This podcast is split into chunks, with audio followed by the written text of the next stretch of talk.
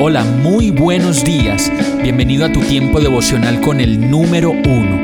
Qué alegría saludarte con la certeza de que Dios está obrando en tu vida su perfecta y buena voluntad, ya sea porque estás aprendiendo de un momento difícil o porque estás disfrutando de su amor a plenitud con paz y tranquilidad.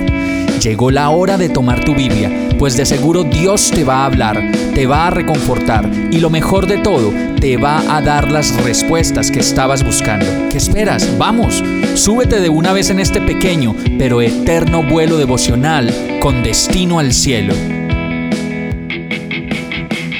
Y el mensaje de hoy se llama Nos conocemos. Juan 10:14 dice, Yo soy el buen pastor, conozco a mis ovejas y ellas me conocen a mí.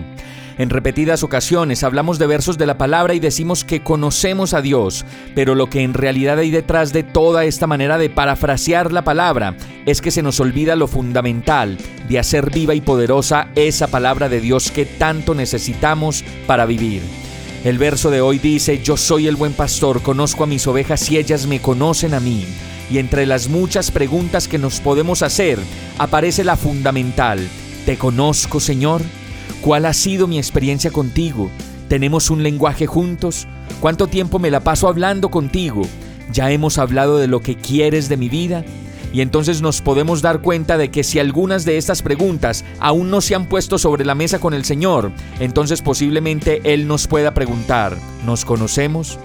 Yo sí te conozco, pero creo que tú no me conoces lo suficiente todavía. Y lo que encontramos detrás de este verso es una instrucción de Dios que nos dice, quiero que me conozcas, quiero que sepas bien quién soy yo y todo lo que puedo hacer en tu vida. No se trata entonces de perder la paz con la primera noticia de las cosas que no se hacen a nuestra manera, pues todas las situaciones, todas las relaciones, las tensiones de la vida y de lo que somos, lo mejor sería resolverlas a la manera de Dios y no a la nuestra. Por eso necesitamos escuchar a Dios y para ello debemos pasar tiempo juntos, conversar todo el tiempo sobre lo que pensamos y lo que sentimos y lo que vamos a hacer. Y ahí sí, tener la seguridad de que las cosas se harán a su manera y no a la nuestra. Vamos a orar.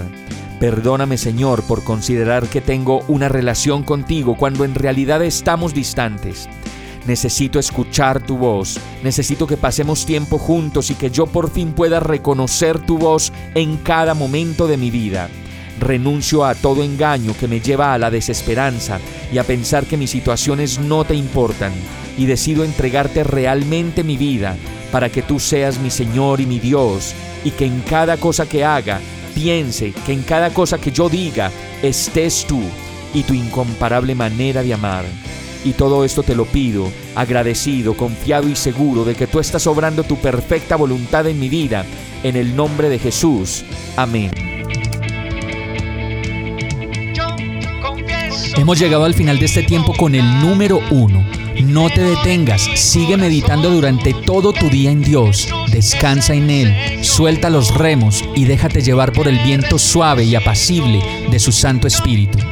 Solo compártelo con quien lo necesite y ames. Hoy, de la mano de Dios, todo será un gran día. Para más información visita nuestra página www.iglesiabierta.com o llámanos al 313-334-0116. Oramos y rogamos para que cada día te enamores más de Dios y para que no pares de pasar todo tu tiempo con el número uno